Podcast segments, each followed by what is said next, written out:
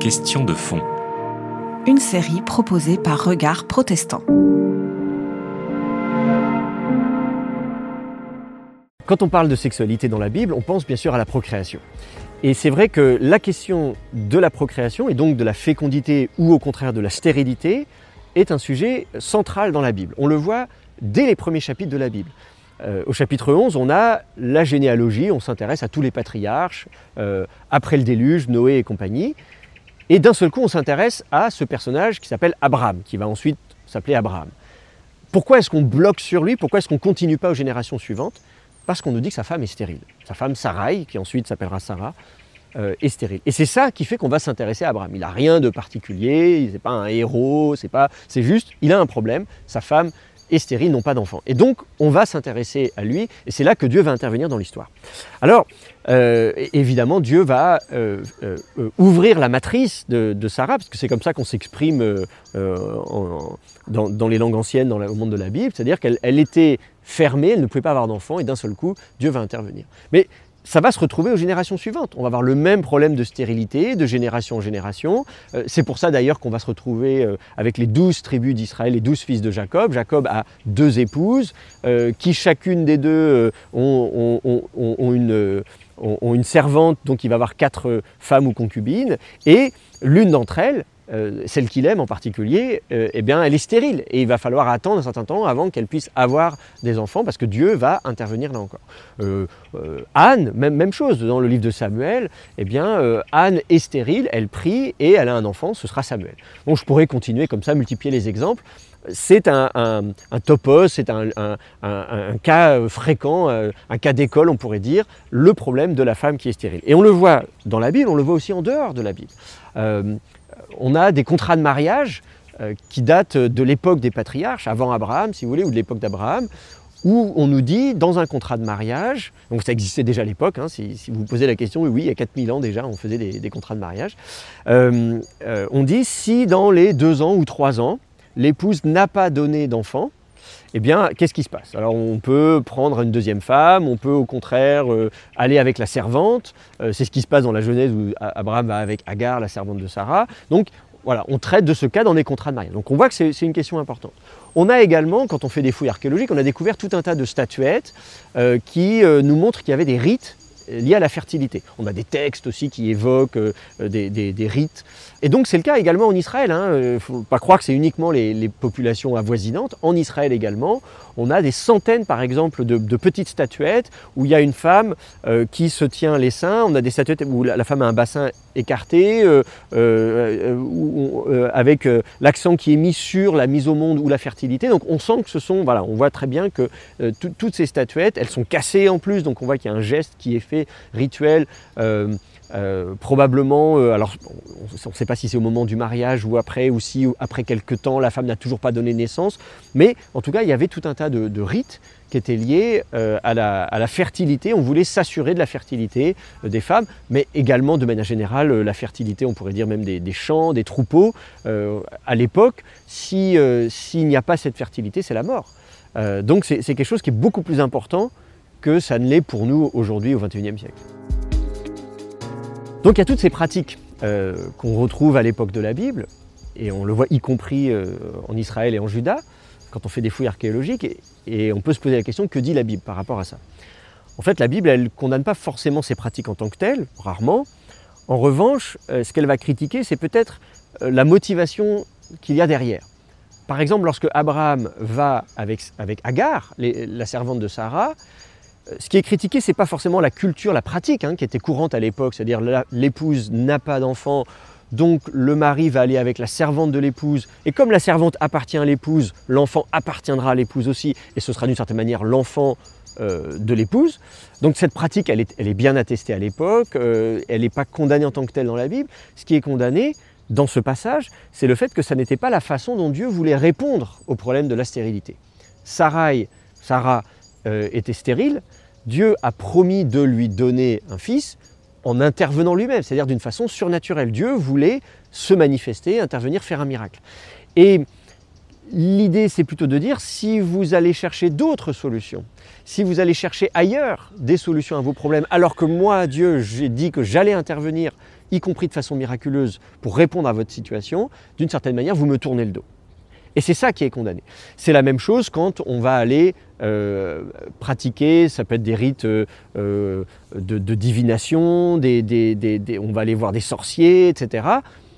Si vous allez vous tourner vers ces gens-là, c'est parce que vous ne croyez pas que moi, Dieu, je vais répondre à votre situation. Alors que Anne, par exemple, elle, elle va aller prier dans le sanctuaire, elle va aller prier le Dieu Yahvé, c'est lui qui va du coup répondre et faire un miracle.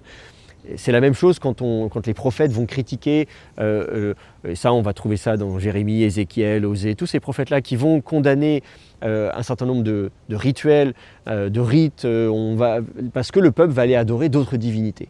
Euh, les Baals, les Achéras, euh, on va aller condamner le fait que le peuple va se tourner vers d'autres dieux, euh, va aller trouver d'autres solutions d'une certaine manière à ces problèmes, que ce soit des problèmes économiques, des problèmes militaires, des problèmes de stérilité, plutôt que de compter sur Dieu pour répondre à leurs besoins. Une autre chose qui est surprenante quand on, lit la Bible depuis notre point de vue euh, aujourd'hui, c'est de, constater que la plupart des, personnages et des patriarches sont polygames. Euh, on a cette vision aujourd'hui du mariage, de la sexualité, euh, surtout dans une culture dite judéo-chrétienne. L'expression n'est pas forcément très heureuse, mais c'est celle qu'on emploie. Le plus souvent, on dit, bah voilà, non, c'est monogame. Un seul homme, un seul mari, une seule épouse. Et bizarrement, ce n'est pas le cas dans la Bible. Alors d'abord, il faut dire que la Bible, de ce point de vue-là, n'est pas unique à l'époque. En fait, là encore, si on regarde ce qui se passe à l'époque, c'est tout à fait normal. La polygamie est courante. Euh, elle n'est pas systématique. Euh, j'évoquais tout à l'heure la question d'un contrat de mariage. On a des contrats de mariage d'il y a 4000 ans déjà de l'époque des patriarches qui prévoient précisément que le mari ne pourra pas prendre une autre femme, sauf si son épouse est stérile par exemple. Donc on a aussi des contrats de mariage qui prévoient la monogamie, c'est tout à fait possible. Euh, en même temps, le fait que ce soit des clauses dans des contrats de mariage, ça montre bien que ça n'est pas euh, systématique. Il y, a, besoin de le préciser parce que sinon, ce n'est pas le cas. C'est plutôt l'exception qui confirme la règle. Et de fait, euh, la plupart des gens à l'époque avaient plusieurs femmes. et, alors la polygamie, cela dit, c'est intéressant aussi de constater qu'elle n'est que dans un seul sens, c'est-à-dire c'est de la polygynie, un homme a plusieurs épouses. Euh, on n'a pas vraiment de cas d'une femme qui aurait plusieurs maris, des cas de polyandrie. C'est dû évidemment euh, au côté euh, de domination de l'homme sur la femme dans la culture de l'époque. voilà, on est, clair. Mais là encore, il faut replacer la Bible. Je pense que c'est pas la peine d'accuser la Bible en tant que telle en disant ah qu'est-ce que c'est. c'est pas la Bible en tant que telle, c'est simplement la culture de l'époque. Donc il faut simplement comprendre que les auteurs de la Bible ils ont tout simplement écrit en fonction de ce qu'ils connaissaient et, de leur culture de l'époque. La monogamie, elle, apparaît très tardivement, elle est mise en avant dans quelques textes, mais là encore dans des cas très précis, c'est comme euh, quand on parlait du célibat, euh, certains textes semblent valoriser le célibat, mais dans des cas précis, certains textes semblent valoriser euh, la monogamie dans des cas précis. Je pense notamment à un texte dans les épîtres dite pastorale, quand l'apôtre Paul écrit euh, à Timothée, à Tite, donc euh, voilà, il donne des consignes sur comment gérer finalement, euh, faire du management de, de paroisse.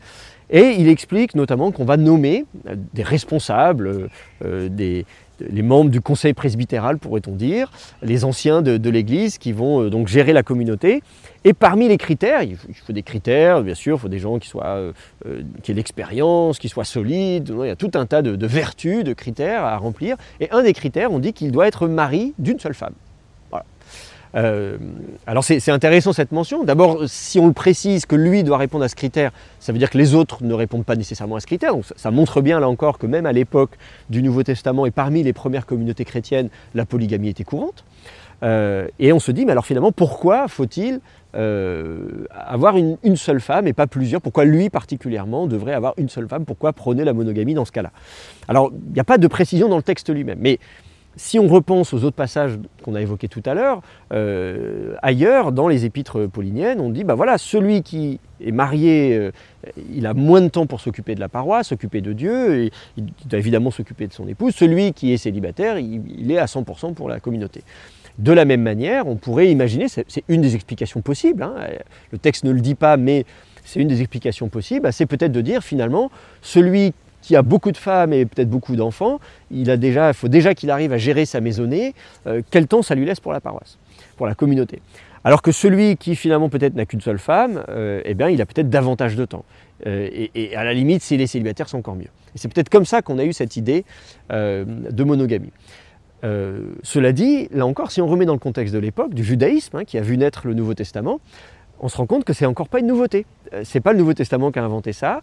On a des manuscrits, euh, notamment à Qumran, parmi les manuscrits de la mer Morte, donc tous ces manuscrits qui sont la production littéraire du judaïsme contemporain, qui datent vraiment du tournant de notre ère, quelques dizaines d'années avant, la naissance de, Jésus. Eh bien, il y a un texte qui revient sur le roi, et sur le droit du roi euh, en Israël. Euh, on a déjà ça dans le Deutéronome, hein, dans la Bible. On nous dit dans le Deutéronome que le roi ne doit pas multiplier euh, les chevaux, l'argent et l'or, les femmes. Voilà. Donc c'est intéressant d'ailleurs de voir que ça fait partie des choses qu'il ne peut pas multiplier. Les femmes font partie de ces biens d'une certaine manière, les chevaux, l'argent, l'or, les femmes. Alors le texte biblique dans le Deutéronome ne doit pas multiplier, multiplier c'est combien? Il ne doit pas avoir beaucoup. Beaucoup de chevaux c'est combien? Beaucoup de chevaux. Beaucoup de femmes c'est combien? Beaucoup de femmes. Alors c'est marrant parce que dans la littérature rabbinique, on va discuter de ça, on va dire c'est 18. Voilà. Je ne sais pas pourquoi le chiffre de 18 va arriver comme ça. Euh, mais voilà, donc c'est ça le nombre maximal pour les, pour les femmes. Euh, eh bien, d'autres, dans d'autres milieux juifs, et en particulier dans, un rouleau euh, de, de, Qumran, eh bien, on dit il ne doit avoir qu'une seule femme. On va plus loin, non seulement il ne doit pas multiplier les femmes, mais en fait, il ne doit en avoir qu'une seule. Et, euh, donc, on vient, on vient, comme ça imposer la monogamie pour le roi. Euh, et ça, c'est un phénomène donc, qui est intéressant parce que c'est au tournant de notre ère. Donc, on voit l'évolution au fil des siècles. On se dirige dans certains milieux. Euh, mais justement, certains milieux dans les manuscrits de la mer morte, on, voit beaucoup d'affinités avec le Nouveau Testament, et ça, ça en fait partie. on, on, voit qu'on se dirige dans certains milieux vers un idéal qui serait la monogamie, euh, voire le célibat. Donc euh, ce, mouvement qu'on voit dans le Nouveau Testament, en fait, il accompagne, euh, il s'inscrit dans un mouvement plus large du judaïsme de l'époque. Alors quand on parle de la polygamie et qu'on veut justifier la monogamie, on invoque souvent un verset qui est un verset fondamental dans la Bible qui dit l'homme quittera son père et sa mère, s'attachera à sa femme, ils deviendront une seule chair. C'est un verset qui est dans la Genèse, dès, les tout débuts, dès la création de l'homme et de la femme, euh, on a ce verset qui est un verset important qui va être repris par Jésus. Jésus va le citer. Euh, dans le même passage où il va parler euh, du divorce, de l'adultère, où il va parler du célibat, donc dans, Matthieu chapitre 19 notamment. Euh, et donc dans, dans ce, contexte-là où on interpelle Jésus en disant, voilà, est-ce qu'on peut euh, euh, répudier sa femme pour n'importe quelle raison, est-ce qu'on peut divorcer pour n'importe quelle raison, Jésus vient condamner le divorce en disant non, parce que c'est pas ça le projet de Dieu. et, donc il dit, voilà, l'homme quittera, c'est là qu'il cite ce verset, l'homme quittera son père et sa mère, s'attachera à sa femme, ils deviendront une seule chair. Alors effectivement, on peut faire remarquer que ce texte-là euh, d'une part, euh, prône le mariage, euh, en tout cas l'union entre un homme et une femme, qui à l'époque correspond à ce qu'on appelle le mariage nous aujourd'hui, parce que le, mot mariage lui-même n'existe pas vraiment à l'époque, et qu'il n'y en a qu'une seule. Alors c'est vrai, effectivement, de, fait, dans ce verset, il y a bien cette notion de détachement et d'union à une femme, mais si on regarde, qu'est-ce que l'auteur, de quoi est-ce que l'auteur nous parle? D'abord, il dit l'homme quittera son père et sa mère. Donc, il y a l'idée, effectivement, de ne pas rester toute sa vie chez ses parents. C'est-à-dire qu'à un moment donné, euh, on devient adulte et on devient autonome. Donc, ça, c'est, c'est ça que le texte met en avant. Le fait de pouvoir prendre de la distance, de dire maintenant, je vais avoir ma propre cellule familiale. Euh, qu'effectivement, le mariage est scellé par l'union. Ils deviendront une seule chair. Et c'est cette union qui scelle, d'une certaine manière, le mariage et qui définit euh, le mariage d'une certaine manière dans la Bible, puisque le mot mariage n'existe pas vraiment. Et, par ailleurs, donc c'est ce modèle-là qu'on vient mettre en avant, euh, qui est un mariage, qui est une notion donc de mariage et d'union. Mais le texte ne dit pas que, par exemple, une fois qu'il s'est uni à sa femme, euh, il n'a pas le droit d'en prendre d'autres. Vous voyez, donc en fait, ce n'est pas un texte qui parle de la monogamie, de la polygamie. Ce texte-là n'évoque pas cette question-là. Alors on peut toujours dire oui, mais justement, dans les premières pages de la Bible, dans Genèse 2, quand Dieu crée l'homme, il dit il n'est pas bon que l'homme soit seul, et donc il lui crée un secours, et il crée une femme. On pourrait dire oui, il a créé une femme, pas deux, pas trois. là encore, ce texte-là ne vient pas forcément polémiquer sur la question de la polygamie, il vient simplement discuter sur la question d'être seul. L'homme seul, euh, donc ça parle de, peut-être on pourrait dire de la complémentarité, de l'homme seul est insuffisant, il a besoin qu'on vienne au secours de sa solitude, et c'est pour ça que euh, Dieu crée dans ces cas-là la femme qui va être son vis-à-vis. Donc Donc ce passage-là, à la limite, euh, oui, bien sûr, il peut discuter du fait que l'homme n'est pas fait pour être seul, qu'il est fait pour être avec quelqu'un, qui, doit être son vis qui doit être différent de lui. Donc on peut discuter de tout ça sur la base de ce passage-là, mais l'auteur lui-même de ce passage ne s'intéresse pas à la question de la polygamie. Ce n'est pas ça le sujet de, ce passage. Et surtout, euh, on ne dit pas qu'on euh, ne doit pas avoir une deuxième ou une troisième ou une quatrième femme. Ce n'est pas la polygamie qui est, traitée dans ce passage, malheureusement, donc on ne peut pas utiliser ce passage pour euh, argumenter dans ce sens-là. Désolé. Ce passage de la Genèse a souvent été interprété pour euh, justifier le fait que la femme est assujettie à l'homme, c'est-à-dire voilà, elle a été créée pour être son, euh, une aide. Hein. D'ailleurs, souvent c'est traduit par une aide. Je vais lui faire une aide. Alors on pense à une aide ménagère presque. Hein. C'est-à-dire euh, voilà, elle est là un peu pour, pour faire le ménage, s'occuper des enfants et, c'est tout. En fait, dans ce passage de Genèse chapitre 2, la femme n'est pas du tout créée inférieure à l'homme. Au contraire, puisque le terme qu'on traduit par aide, c'est le mot secours. C'est le même mot qui est utilisé ailleurs dans la Bible quand on dit que Dieu vient au secours d'Israël, par exemple. Donc la femme vient au secours de l'homme. Donc il ne s'agit pas du tout de, dire que la femme lui est inférieure. À vrai dire, ces rapports, la dissymétrie des rapports homme-femme, elle vient au chapitre suivant. Après la chute, après la désobéissance, euh, l'homme et la femme ont désobéi à Dieu. Et donc le projet de Dieu pour l'homme et la femme dans le Jardin d'Éden euh, s'en trouve brisé. Et la conséquence euh, du péché, de la chute, c'est quoi? On va dire à la femme, euh, donc les, trois, le serpent, la femme et l'homme, on prenne tous les trois pour leur grade. Le serpent, on va dire tu vas marcher euh, sur ton ventre, donc il va perdre ses. On apprend que le serpent avait des pattes à l'époque, il n'en a plus. Voilà, donc bon, il y a évidemment une symbolique derrière tout ça. L'homme, on dit que, eh bien, il devra travailler à la sueur de son front, donc il y a la pénibilité du travail, hein, donc ça, vient de là, la pénibilité du travail, mais ce n'était pas le projet de Dieu. Et puis la femme, on dit qu'elle va enfanter dans la douleur, donc donner naissance est censé être une belle chose et ça devrait être agréable. Malheureusement, c'est douloureux. Et c'est là encore pas, l'auteur nous dit c'était pas ça le projet initial de Dieu. Euh, et elle dit voilà, tes désirs se porteront vers ton mari, mais lui dominera sur toi. Et donc cette domination de l'homme sur la femme, elle vient de là aussi. Donc c'est très intéressant ce passage qui est souvent utilisé euh, pour dire regardez c'est la faute de la femme, c'est elle qui s'est laissée tenter par le diable, le serpent, euh, voilà donc elle est l'inférieure de l'homme. On va expliquer tout ça sur la base de ce, texte, alors qu'en fait, en creux, ce que le texte nous dit, c'est qu'au contraire, le projet de Dieu n'était pas un projet de dissymétrie.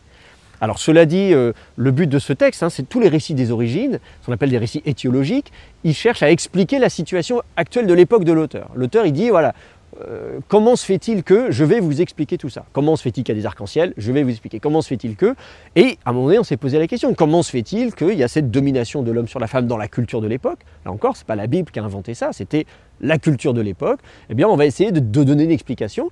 Et ce qui est très intéressant, c'est que cette explication, c'est de dire ça n'a pas toujours été comme ça et ça n'était pas le projet de Dieu à la base. Et donc, du coup, euh, c'est vrai que malheureusement, la Bible a été écrite dans une culture euh, où il y a ces rapports dissymétriques avec la domination de l'homme sur la femme, qui se retrouve dans plein de passages de la Bible du coup. Et c'est vrai que Bible en main, le judaïsme, le christianisme et l'islam euh, ont souvent euh, maintenu les femmes à un rang inférieur, et c'est encore le cas aujourd'hui dans, certains milieux, et donc on, accuse hein, les religions abrahamiques en disant écoutez, c'est pas possible, Bible en main, Coran en main, vous, vous, vous, assujettissez la femme, et donc on accuse ces religions. En fait, l'explication, elle, est, simplement liée à la culture de l'époque, de comprendre que c'était de toute façon comme ça que le monde de l'époque fonctionnait, que les auteurs de la Bible se sont inscrits dans ce, milieu-là. Et encore, au contraire, ce qui me paraît important de signaler, c'est qu'il y a certains passages qui montrent que ça n'est pas l'idéal et que d'une certaine manière, ils prennent des distances par rapport à cette situation. La domination de l'homme sur la femme, elle est vue euh, comme euh, une mauvaise chose, une conséquence de la faute, et n'étant pas le projet de Dieu. Et il y a un autre passage euh, intéressant dans le Nouveau Testament, dans, dans l'Épître aux Galates, où l'apôtre Paul va dire euh, il n'y a plus ni homme ni femme, ni juif ni grec, et donc il vient comme ça dans un passage au regard du salut. Alors il ne dit pas qu'il n'y a plus de différence, euh, ne serait-ce que morphologique, évidemment, s'agit pas, on ne se place pas à ce niveau-là, mais quand même d'avoir un discours assez révolutionnaire qui vient bouleverser les cloisons entre les cultures, les races, les sexes, etc., c'est quand même un discours hyper, euh, hyper novateur et assez rare à l'époque qui mérite d'être souligné. Donc, je comprends qu'on accuse euh, les religions abrahamiques d'une certaine manière effectivement de, maintenir cette forme de dissymétrie euh, euh, Bible en main. en même temps, euh, pour je me permets quand même de défendre un peu la Bible, de dire si on regarde euh, dans le détail, on se rend compte que c'est pas vrai et que c'est peut-être même le contraire, en tout cas dans certains passages. C'était Question de fond. Une série de regards protestants.